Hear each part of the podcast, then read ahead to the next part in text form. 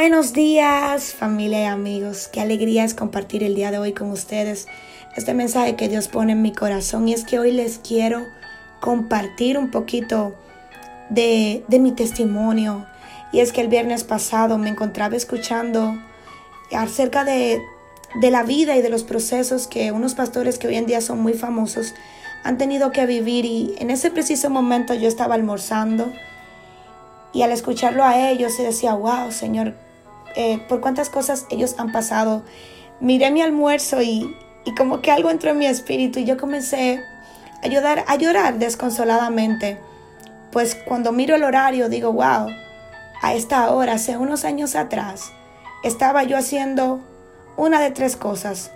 O estaba comiendo intencionalmente a esa hora para que la comida fuera la cena, porque no tenía suficiente y tenía que aprenderme a manejar con lo poco que tenía.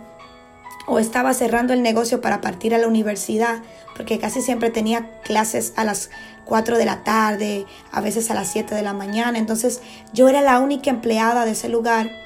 No era el negocio que tengo, sino que era empleada de ahí.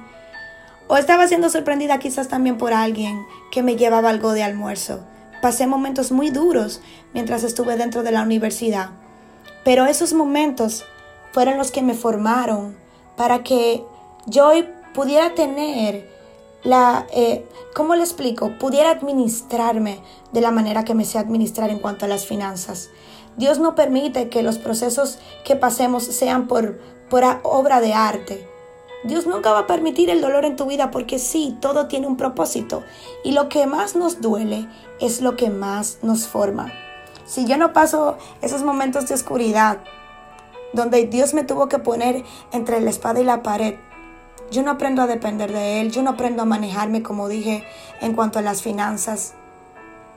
Yo no aprendo a morir al ego y a valorar lo que hoy tengo.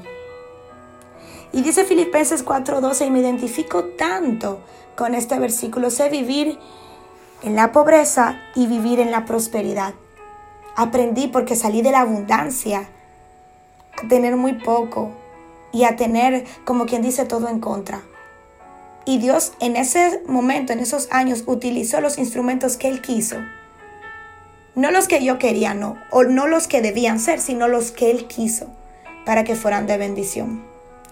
Y me gusta, y, digo este testimonio no para que nadie sepa de mi vida, no me interesa eso, sino para que tú sepas que independientemente del proceso que tú estés viviendo hoy, todo es temporal.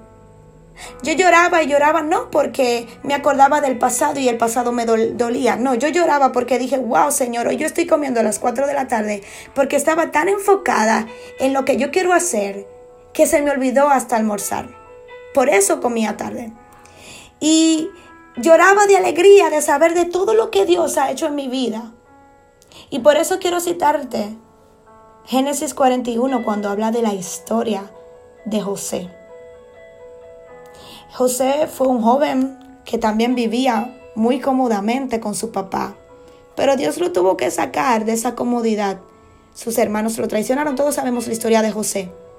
Pero si José no cae preso, nunca iba a conocer el medio que lo iba a llevar al palacio. Y por eso te digo, si tú no pasas el proceso, quizás es imposible que tú llegues hacia donde Dios te quiere llevar. Y cuando tú crees en Dios, oiga, la gracia hace cosas que el esfuerzo humano no puede hacer. La gracia de Dios estaba con José.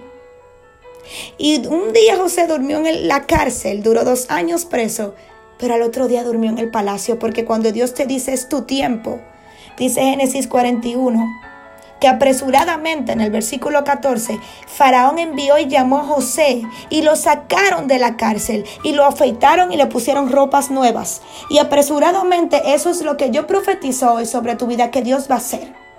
Vive el proceso, abrázalo. Da gloria a Dios por lo que hoy estás viviendo porque cuando llegue tu momento, apresuradamente, de la cárcel al palacio, Dios te va a llevar. Si lo hizo conmigo, si lo hizo con José y si lo ha hecho con tantas personas contigo, Él lo va a hacer.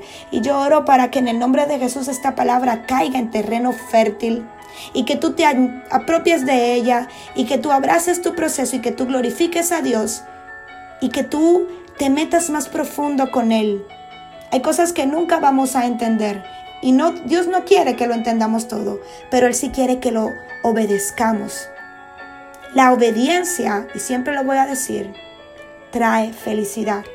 La obediencia, cuando somos obedientes a Dios, lo que Él nos da no añade tristeza y te alcanzan. Sigue clamando a Él, sigue tocando puertas, sigue esforzándote y sigue sirviendo. Lo que más me gusta de la vida de José, y quiero comenzar una serie de Génesis de la vida de este hombre, es que este hombre, a pesar de tener una revelación de Dios, a pesar de él saber que Dios lo iba a llevar a alturas, nunca dejó de servir.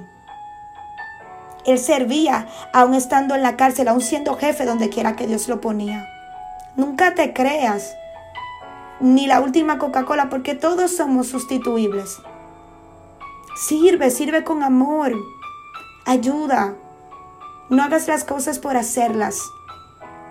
Porque Dios en todo tiene intención.